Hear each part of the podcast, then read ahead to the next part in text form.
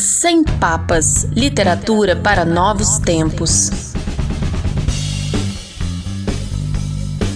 Salve, salve! Aqui quem fala é a Pauline Torte e este é mais um episódio do Sem Papas. Sempre que posso, eu trago um autor, uma autora ou outra pessoa ligada ao universo do livro para conversar nesse espaço.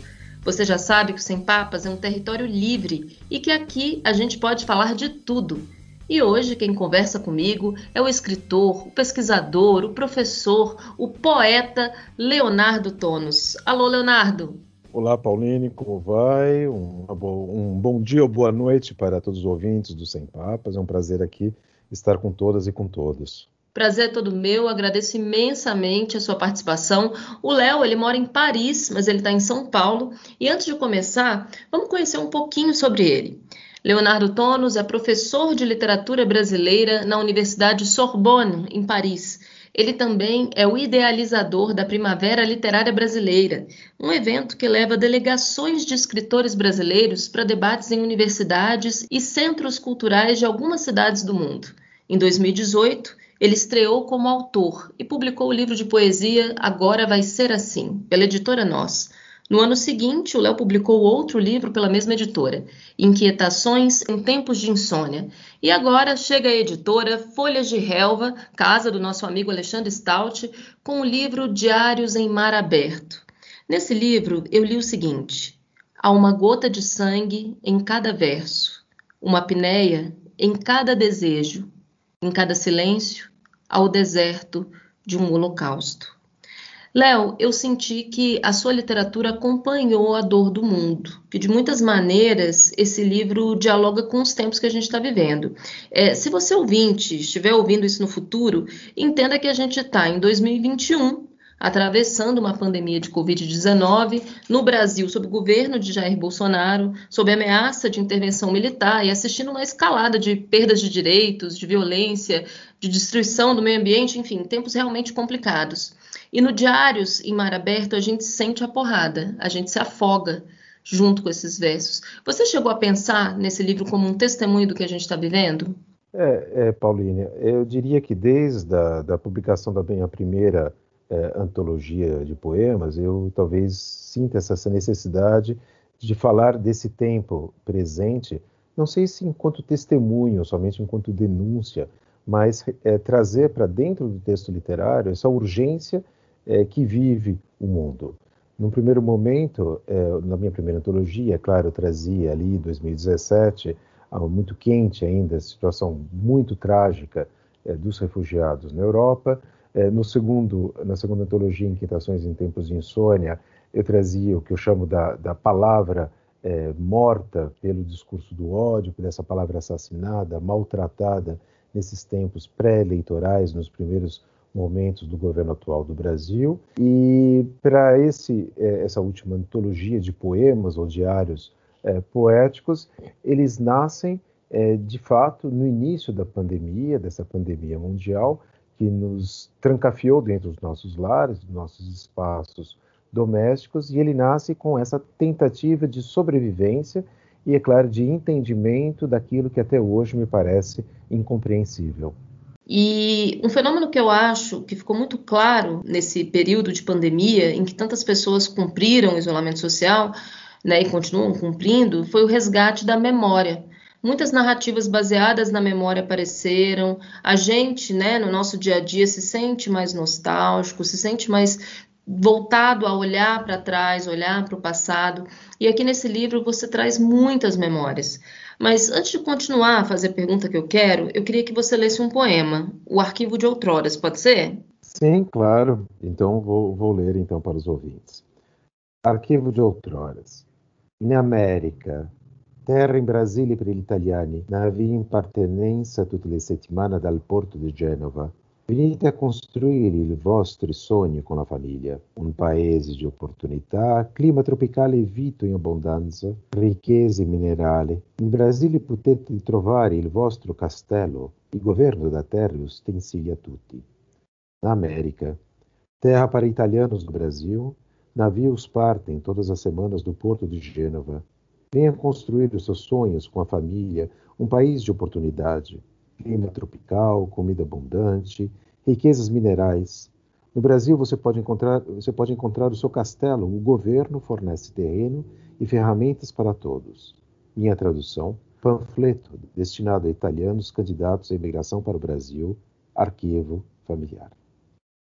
Da Luídia, lembro das decertezas de seus 28 anos ao amparar a mão do jovem esposo. Da avó Silvina, penso nas linhas que tricotava às tardes em seu caudoloso espanto. Minhas vozes revejo na terceira classe da embarcação, entre o vômito dos 1476 passageiros em um sujo porão. Ruídos de vozes que me habitam, pergaminho delicado de exílios que por mim transitam. Então, olha como essas vozes estão presentes e ao longo do livro aparecem outras memórias, outros familiares, objetos de família, narrativas de família. Qual foi o papel da memória nesse livro e por que esse tipo de narrativa, narrativa baseada na memória, dialoga tanto com o tempo que a gente está vivendo, Léo? Assim, eu, eu acho que talvez tenha sido um sentimento compartilhado por todos. Né? O primeiro grande espanto durante ali a primeira fase do confinamento que se dá no mês de março foi a tentativa de sobrevivência mesmo, né?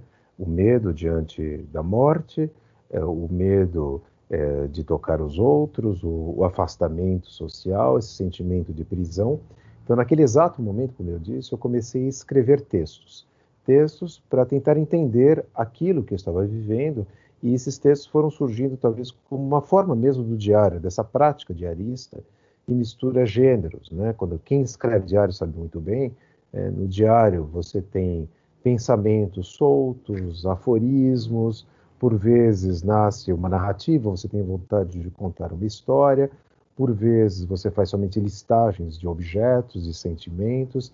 Né? Essa prática, vamos dizer, que nasce a cru, sem muita reflexão. E à medida que eu fui é, é, desenvolvendo esses textos, foi realmente um, quase um exercício diário, né, para me manter vivo e tentar entender esse mundo. É, é, claro, um grande medo surgiu quando então eu me dei conta que eu estava afastado da minha família, né, é, que eu moro na França, são 10 mil quilômetros, mas que a pandemia me impediria de visitá-los num tempo bastante curto. E aliás, o que aconteceu Hoje eu estou aqui em São Paulo, nós estamos então no mês de julho de 2021, mas faz um ano e meio que eu não vejo os meus familiares. E naquele momento eu fui tomado de certo pânico, né? o medo de nunca mais poder revê-los, o medo de perdê-los, né? o que aconteceu, aliás, com várias pessoas próximas de mim que perderam seus pais, perderam entes queridos, sem poder até é, estar presente no momento do luto, no momento óbito. E naquele exato momento, eu me lembrei de um presente que meu pai tinha me ofertado em dezembro de 2019, né, foi minha última, tinha sido minha última viagem ao Brasil, que era uma caixa, uma caixa que ele mesmo dizia continha os restos, os únicos vestígios é, da família italiana imigrada no Brasil, que tinha chegado em 1927 aqui no Brasil, vindo da região do, Friuli, do Friuli, na Itália, e que aquela carta continha objetos diversos e que ele falou que talvez um dia eu me interessasse para contar essa história sob a forma de poemas. Uh, e eu abri aquela caixa, né, e naquela caixa eu descobri um pouco de tudo. Né? Eu descobri eh, cartas enviadas dos familiares da Itália em italiano, que eu não leio, aliás, algumas cartas até escritas em dialeto. Eu descobri é, fotos dos meus avós, o passaporte, os bilhetes, né, as passagens que meus avós utilizaram para chegar até o Brasil, que onde você tinha todas as informações do trajeto, mas também informações é, bastante humilhantes, eu diria, para o imigrante. Né? Eu, né, por exemplo, no documento da minha avó havia um carimbo dizendo que ela tinha tomado banho, que ela tinha lavado a cabeça, que todos os seus pertences tinham sido desinfetados. Questões sanitárias, aliás, que nós estamos vivendo, mas e que e que aparecem no livro, né? E é importante aparece, dizer isso, que aparecem no livro. Então, eu tenho uma prática de escrita que é bastante curiosa. Eu gosto de recopiar coisas. Né? É, isso já aparece nas minhas outras antologias. Eu talvez seja a, a prática, o exercício do professor, né? tomar notas, é, guardar as suas citações para talvez um artigo acadêmico, mas eu gosto de copiar coisas. E à medida que eu vou copiando, como todo processo de cópia, aquilo já é uma reescrita.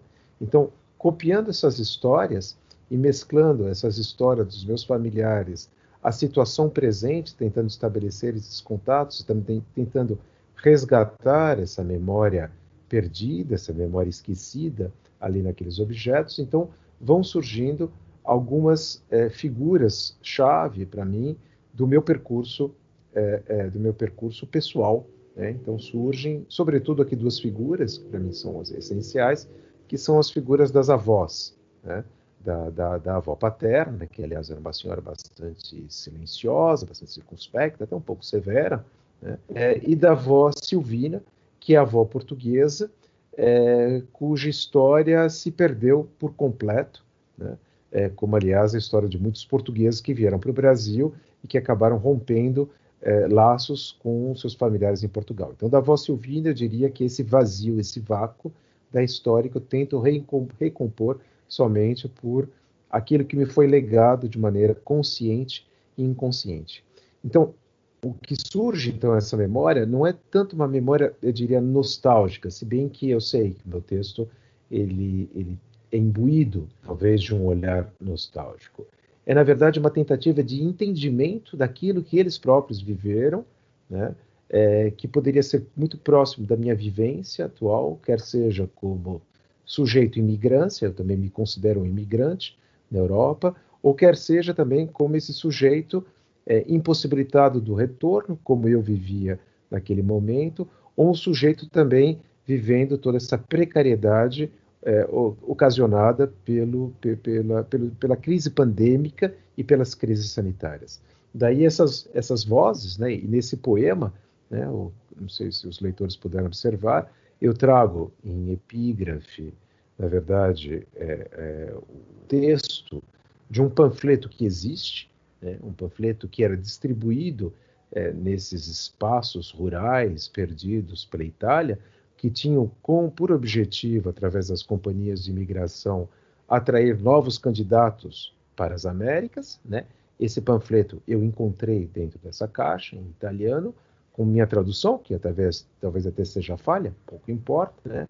E aqui eu tento trazer essa história familiar imaginada né? É, que eu fui buscar dessa, dessa avó Luídia, que atravessou então o Atlântico em 1926, com apenas é, 27 ou 26 anos, né?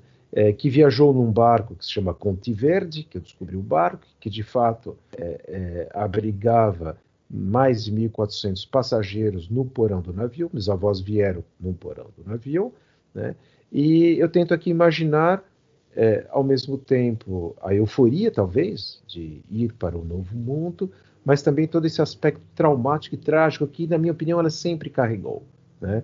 A perda, a impossibilidade do retorno, e fico imaginando simplesmente uma menina, uma jovem de 26 anos, dentro de um porão de navio, entre 1.400 passageiros, numa situação de viagem de trauma, numa situação, na verdade, de doenças, o medo né, é, é, é, de, de, de, que, que, ela, que ela pôde viver naquele momento. Então, assim, mais do que a nostalgia, é tentar reviver esse momento e fazer com que o meu leitor também reviva, e essa é uma ideia que eu carrego né, da minha literatura, esse compartilhamento é, dessas situações que eu conto. Daí, talvez, né, essa porosidade entre poesia, prosa, entre poesia crônica que surgem muitas vezes em meus textos. E agora você falou nessa busca pelo entendimento, nessa busca por entender esse sujeito migrante, e assim como nos seus livros anteriores, a gente sente o tema da migração muito presente no Diários em Mar Aberto. E você, como você mesmo acabou de dizer, é um imigrante na França, um imigrante que é professor em uma universidade renomada, um imigrante que foi condecorado como Chevalier das Palmas Acadêmicas, depois como Chevalier das Artes e das Letras, mas ainda assim um imigrante que é neto de imigrantes italianos que vieram para o Brasil, né, o que está narrado no livro E em que medida você acha que o tema da imigração é uma obsessão literária que dialoga com a sua história de vida? E em que medida ela é uma urgência na sua literatura? É, eu diria que, de fato, ela é uma obsessão, né, que está vinculada, claro, ao meu trajeto pessoal e que se confunde aqui com o trajeto, é claro, e o percurso do professor e pesquisador. Ela é uma urgência pela situação humanitária catastrófica que vivemos, não hoje, não de hoje, mas já de 20 anos, e ela é um elemento, na minha opinião, que faz parte da humanidade. Né? Se a gente pensar a história da humanidade, é curioso pensar nessa dicotomia né, da humanidade entre nomadismo e sedentarismo. Né? Todas as grandes civilizações, todas as civilizações, finalmente, nascem ou nasceram de deslocamentos. Né? Pensemos até nas, nas, civilizações ameríndias que fazem esse grande percurso, né? ou pelo Estreito de Bering, ou vindo pelos mares. Pensemos também em histórias bíblicas ou outras narrativas que fundam a nossa, a, a nossa história ocidental oriental, que são fundamentadas também em histórias de translados, em histórias é, de, de percursos e de deslocamentos, e pensemos na própria história do Brasil, né, que é esse encontro extremamente violento, aliás, né, de um colonizador que chega em terra brasileira é, e que funda essa nação a partir de um estupro. A gente não pode nunca esquecer que nós somos fruto de um estupro. Né? É, então, assim, eu diria que a, a, a civilização né, ela, ela, está imbuída na questão do deslocamento, e é o deslocamento também que diz a nossa humanidade, a nossa capacidade de entendimento do outro, de compreensão do outro deslocamentos longos, que podem ser deslocamentos dos imigrantes ou deslocamentos realizados em viagens, e também deslocamentos curtos. Sair de casa sempre é uma aventura, porque você vai encontrar outros. E o deslocamento, ele conduz à alteridade, que é a sociabilidade e que diz o que somos. Tanto que sofremos tantos hoje, né, com a pandemia, porque não encontramos mais esse outro. Então, assim, a, a imigração, ela é o fundamento da humanidade. No que me diz respeito, eu diria que eu nasci imigrante. Né? Eu nasci imigrante porque já nasci dentro de uma família de deslocados, e essa família de deslocados trazia para dentro do espaço familiar essa história que era recontada praticamente todos os domingos. Né? A saída, a viagem, a chegada, a conquista, os fracassos. Essas histórias, que são histórias de emigração transnacional, também podemos encontrar em outras situações que dizem respeito à história nacional. Pensemos, por exemplo, na questão das travessias dos nordestinos para a região de São Paulo, ou dos candangos, Brasília. Brasília é uma cidade que se funda a partir dos deslocamentos. Né? Exatamente. Então, então assim, ela é, é, é, é também é, é, essa, essa história faz parte da minha história pessoal, e claro, depois eu me torno, como, digo, como você mesmo diz, né, um imigrante é, na Europa, um imigrante que teve um percurso talvez de sucesso ou não, mas um imigrante e, e, e, esse estranhamento que eu vivi no início, eu não falava uma palavra de francês, esse silenciamento que eu vivi no início do meu percurso, né? Você morar num país estrangeiro, você viver o silêncio, você viver o olhar que na verdade não compartilha, o olhar é, que se sente incomodado com o seu sotaque, isso acaba eh, trazendo na sua pele é, essas cicatrizes, né, esses traumas. E é claro, hoje, né, é, não podemos, enquanto sujeito no mundo, né, eu não posso deixar de estar estupefato diante desse trauma, dessa tragédia que vivemos. São mais de 70 milhões de pessoas em situação de deslocamento. É, são mais de 40 mil pessoas que desapareceram no mar Mediterrâneo. Isso é o que nós sabemos, sem saber aqueles que desaparecem e que não são contabilizados. É, é a pior tragédia da humanidade, né, do ponto de vista dos deslocamentos, desde o final da Segunda Guerra Mundial. Então, assim, como não falar de imigração? Né? É mais do que uma obsessão, é uma necessidade, é uma urgência para denunciar né, denunciar é, os governos que provocam processo, os processos de imigração, os governos que é, colocam em práticas leis que na verdade é, vão é, expurgar esse outro, no não reconhecimento do outro, então denunciar essa situação e denunciar através da, da palavra poética, porque a palavra poética ela sempre tem o afeto, né? Então tentando aqui restabelecer o que funda a humanidade, que é o afeto. E eu acho, Léo, que para trazer uma dimensão dessas reflexões, seria interessante outra leitura. Pode ser? O que, que você acha? Pode, pode, claro. Eu gostaria então de sugerir a leitura do Errice Irônica à Orquestra Estridente. Sim, então eu vou ler, como você já deve ter observado, aqui uma alusão clara ao navio negreiro de Castro Alves. Então esse texto começa o seguinte: Errice Irônica à Orquestra Estridente. L'État nous les impose, ça y est, ils arrivent, les migrants dans nos centres-villes. O governo nos impõe, é isso, eles estão chegando os migrantes no centro de nossa cidade. Minha tradução: cartazes realizados pela prefeitura da cidade de Béziers, na França, em 2016. Do homem que caiu no mar, nada há o que mencionar, exceto a indefinição do corpo na queda ininterrupta. O mar, o corpo, o corpo no mar, o mar que adentra as narinas, a faringe, adentra o esôfago. Em outros tempos, o homem que caiu no mar teria comentado o gosto das ondas pelos seus brônquios.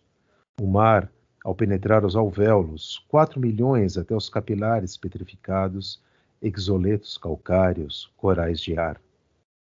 Em outros tempos, eu teria conversado com o homem que caiu no mar, teríamos evocado a fome, a partida e o abraço da mãe na despedida, pois sempre há mães em despedidas.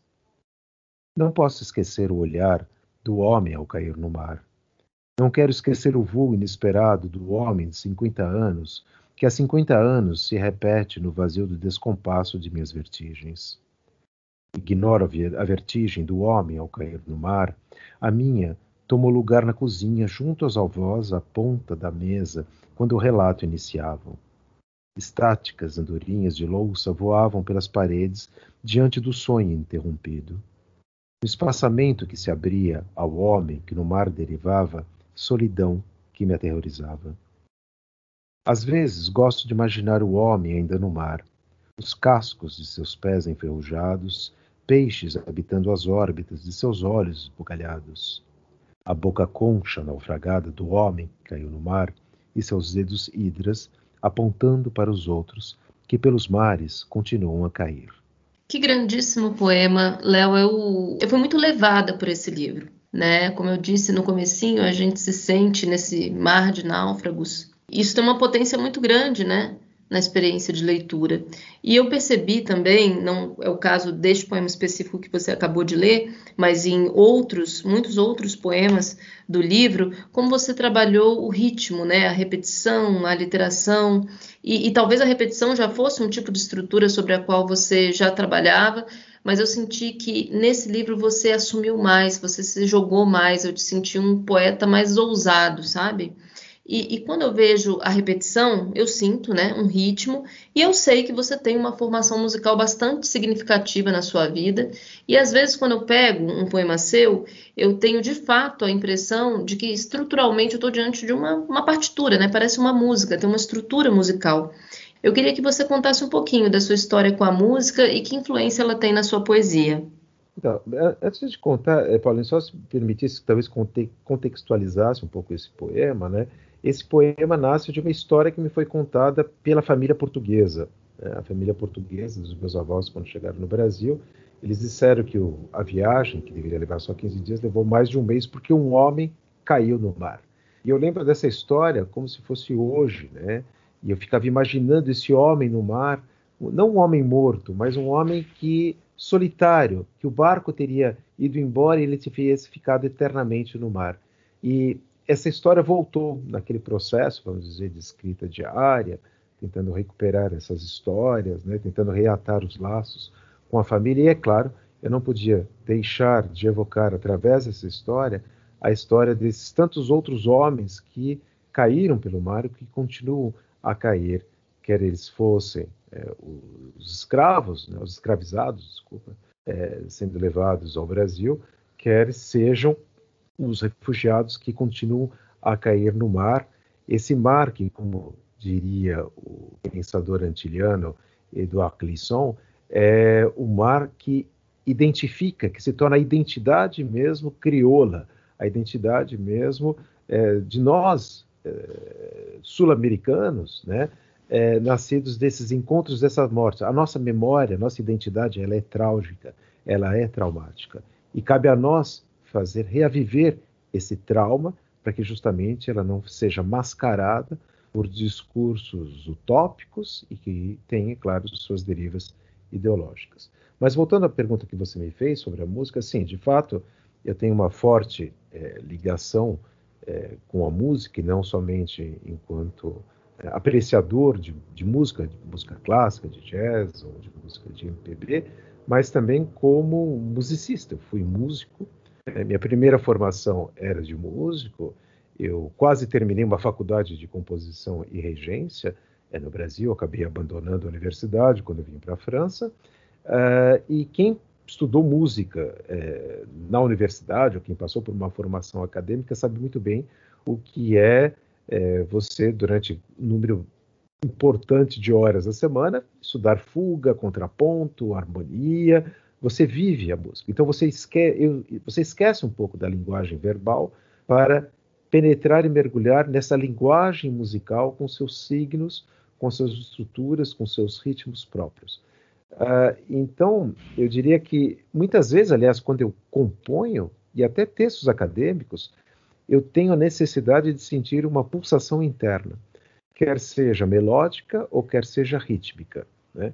Então, de fato, é, os textos eu sempre tenho uma necessidade de trazer esse jogo, vamos dizer, de tensões que a música traz, né? É, é, dominantes, subdominantes e tônicas, através talvez aqui que eu consiga com é, as sonâncias ou com uma estrutura rimática, mas também a palavra em si ela traz uma pulsação e um ritmo. Então, todos os meus textos, que eu falo assim para o leitor, não leia em voz baixa, leia em voz alta. Encontre o seu ritmo, encontre também o ritmo do poema. E muitas vezes né, é, eu tento estabelecer uma escrita fraseológica mesmo. São frases musicais que devem ser compostas com uma respiração própria. Né? E essa respiração, claro, ela é minha, mas eu gostaria que o leitor também é, pudesse descobrir nesse processo de leitura em voz alta, que é finalmente retomar os fundamentos da poesia. Né? A, a, a leitura da poesia se fazia sempre, se fez em voz alta. E ela se faz em voz alta e também é uma experiência do compartilhamento. Uma coisa que acabamos perdendo, é, digamos, depois da, da era do, do, do, texto impresso e também nos espaços de ensino. Hoje praticamente não se lê em voz alta os textos em sala de aula. E é uma prática que eu é, é, defendo com dentes e que eu tento aplicar também é, na minha prática de ensino todos os dias. E para dar um exemplo do ritmo a respeito do qual a gente está falando, eu queria propor que você lesse o comecinho, só o comecinho, porque o poema é grande, vale a pena o leitor ter experiência de mergulhar nele, mas a gente vai ler um trechinho do Na Hora da Muda Sabiá no Canta. Pode ser? Tá, pode ser. Eu vou ler então a primeira parte só. Na hora da muda, Sabiá não canta. Il mare não é fiume que se vai viaggio, é acqua selvática de sotto, é vuoto escatenato e precipício. O mar não é um rio que conhece a jornada, é água selvagem. Por debaixo é um vazio desencadeado e precipício. Minha tradução de Ré de Luca, Alê Sampla, Paris Gallimard 2012. Imagine o mar. O mar. Imagine o seu mar. Imagine um mar para além do mar. Imagine o mar para além de tudo que é mar de tudo que você conhece de mar, de tudo que se identifica como mar, o mar. Imagine seu mar além mar. Imagine o mar e dele retire o seu invólucro de mar. Do mar, retire suas camadas de mar, as cascas de suas ondas. Retire do mar o vai e vem das retinas, que pelas ondas se retiram. Das ondas do mar, retire o mar. Retire o mar e dele se retire. Retire-se do mar para descobrir o mar de tudo que o cerca, de tudo que o aprisiona. Descubra o mar de tudo que o cobre o encobre. Descubra o mar do seu tempo de mar, de seu dever de mar. Redescubra o mar. Redescubra o mar do que a ele não se apresenta no mar, redescubra o mar de sua despresença de mar, e ao mar apresente o mar. Apresente o mar e presenteio de mar, presenteie o mar como um presente de mar, o presente de um mar que se revele futuro, um futuro de mar e suas possibilidades de mar, as potencialidades informes de todo o mar. Informe ao mar a sua familiaridade e memorial de mar. Eu vou para aqui. E eu sinto as ondas, né? Eu sinto o fluxo, o refluxo desse mar nessa sua leitura, Léo. E agora entrando um pouquinho na sua história de escritor, você trabalha com literatura há muitos anos. Há quanto tempo você está na França? Eu estou na França exatamente há 33 anos. Há 33 anos. Então, nesse meio tempo, a gente pode, a gente pode dizer que você trabalha diretamente com pesquisa, com literatura, pelo menos 30, eu diria? Não, não, não. Minha, meu percurso é, eu diria, um pouco esse mar, nesses fluxos e refluxos eu tive uma, uma, uma trajetória, eu diria, pouco retilínea. Né? Como eu disse para você, Paulinho, eu, bom, eu fui formado em música no Brasil, mas antes eu, tenho, eu passei por uma formação técnica em patologia clínica, isso no estudo secundário. Ao mesmo tempo que eu fazia música no Brasil, à universidade, eu me inscrevi em letras, francês, é francês não, desculpe, é, alemão e latim. E ao chegar na França como imigrante, muito jovem, com apenas 21 anos, eu decido então retomar meus estudos em letras e me inscrevo então na universidade, novamente, com 21 anos, é, em letras francesas. E a partir daí, retomo então graduação, pós-graduação, é, passo os concursos públicos para me tornar professor de português no ensino médio e só vou ingressar à universidade como primeiro então como professor é, auxiliar e depois já como professor é, adjunto na Universidade da Sorbonne em 1999. Então, assim, diria então que são é, 20 anos, né, 21 anos de docência é, universitária, acadêmica e 21 anos de pesquisa. No entanto, aquele momento em que você chega e decide cursar letras, né, o seu foco, a sua atenção, o seu afeto já estava na literatura, né? Ele estava na literatura, ele estava, na verdade, na criação artística. Né? De é, modo geral. É, de modo geral. Para mim sempre foi muito difícil separar essa paixão que eu tinha pela leitura, pela literatura, das outras, das outras práticas artísticas, das outras linguagens artísticas. E talvez isso explique é, o fato de cada vez mais né, eu tenha me voltado até no âmbito das minhas pesquisas para essa linguagem entre esse diálogo, desculpe, entre diversas linguagens artísticas que talvez até perpassa um pouco no processo de escrita. Né? Sim. Muitas vezes, é, nesses diários, o, o, leitor vai ser confrontado a quadros que ele nunca verá. Né? Um pouco ali no sistema da, que a gente chama de equifrases. Né? Não é somente descrever o quadro, mas, sobretudo, descrever ficcionalmente a emoção que um quadro, que nem existe, aliás, o quadro que eu conto nos, no, num, num dos trechos é, de, desse, desse esses diários ele não existe, ele foi destruído durante a Segunda Guerra Mundial, mas eu acho que a emoção dele ainda permeia a, a, a civilização ocidental. Então, assim, é, é, um, é, uma paixão pela literatura, mas a literatura sempre no diálogo com outras práticas artísticas e sempre no diálogo, e essa é uma preocupação minha também, com a sociedade, com a sociedade do contemporâneo. Agora, de qualquer modo, a gente pode afirmar com segurança que você, há pelo menos né, 20 anos, trabalha diretamente com a pesquisa né, literária e, enfim, é, você é um, é um, professor de literatura brasileira e, no entanto, você demorou um tempinho, né, para publicar o seu primeiro livro. Você já escrevia antes e mantinha na gaveta ou não? Eu tinha, eu tenho várias coisas ainda na gaveta. Esses primeiros escritos eu, eu nunca mais retomei, eles ficam lá. Mas, sim, eu escrevia, como eu também escrevia música quando era jovem, como eu também rabiscava desenhos. Né? Eu diria assim, a, a prática de, eh, da atividade de criação não data de hoje. O que data de hoje, o que é mais recente, seria, por um lado, a coragem de ser publicado e de ser lido por outros, e talvez uma necessidade, uma urgência.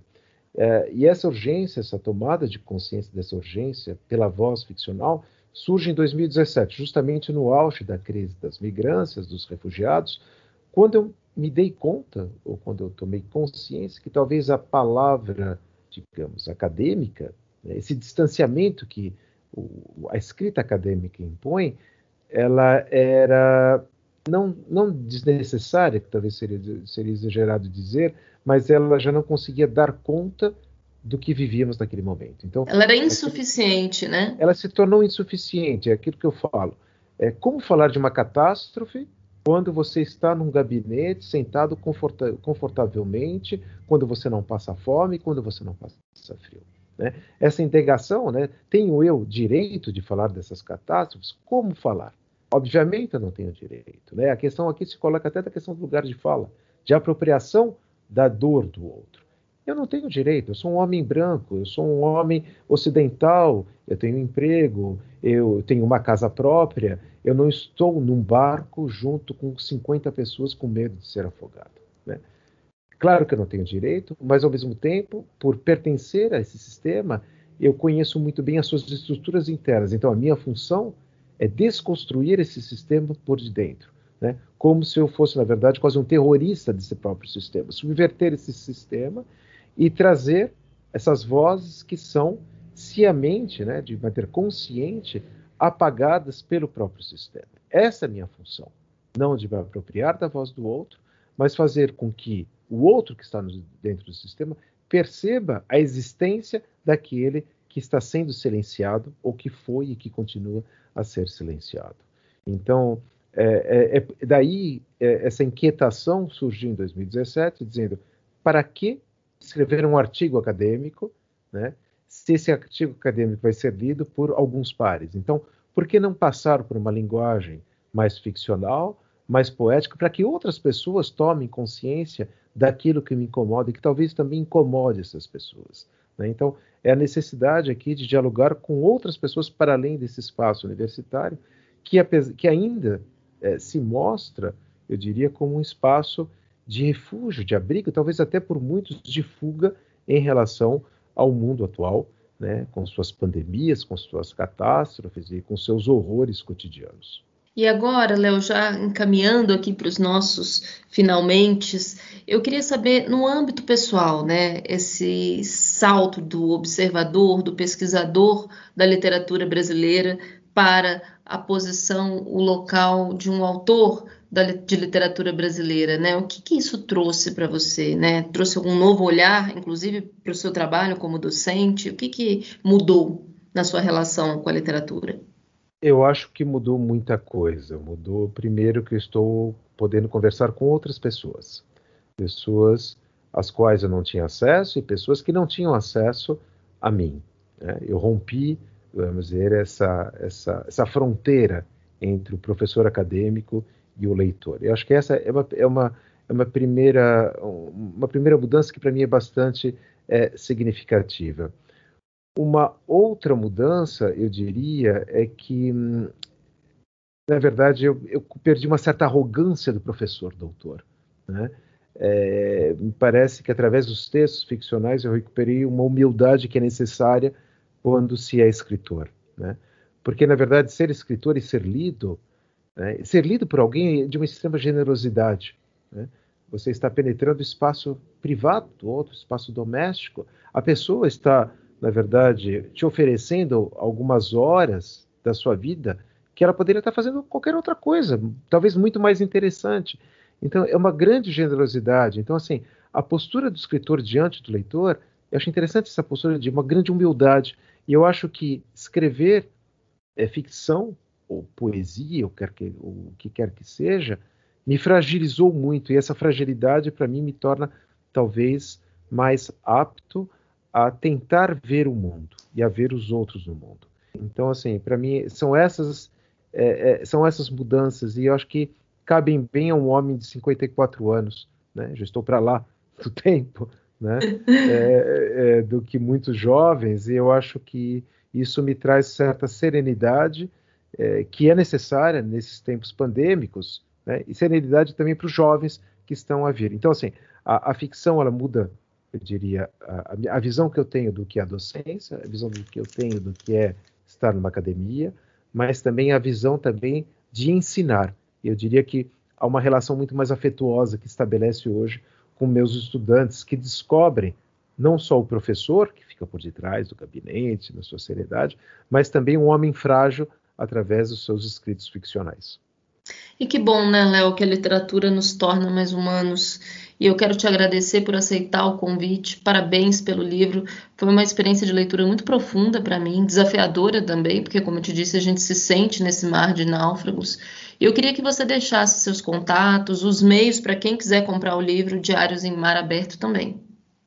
Então, é, meus contatos, assim, eu sou uma pessoa muito aberta, muito facilmente encontrável pelas redes sociais. Então, quem quiser ler, quem é, tiver lido, tiver ouvido até esse encontro, quiser entrar em contato comigo, basta me acionar pelas redes sociais, Instagram ou Facebook, né, Leonardo Tonos.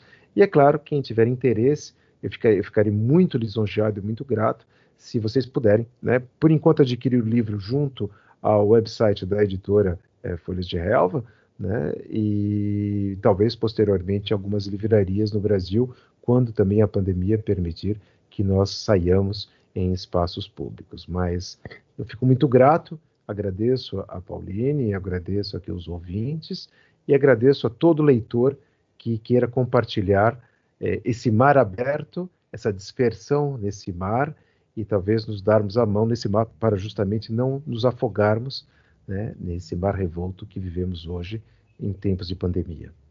E para dar o endereço direitinho, você pode comprar o livro Diários em Mar Aberto no site editorafolhasderelva.com.br. Eu aproveito e convido a você é, para que conheça o catálogo da editora, e isso não é publicidade paga, tá, gente? É convite para que você conheça essa e outras casas editoriais do Brasil.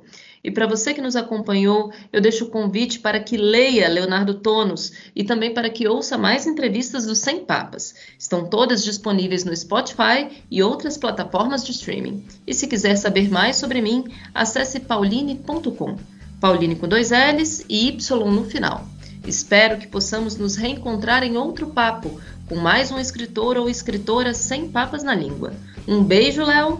Um beijo a todos e a todas, um beijo, Pauline. E um beijo para você que ficou com a gente. Até a próxima!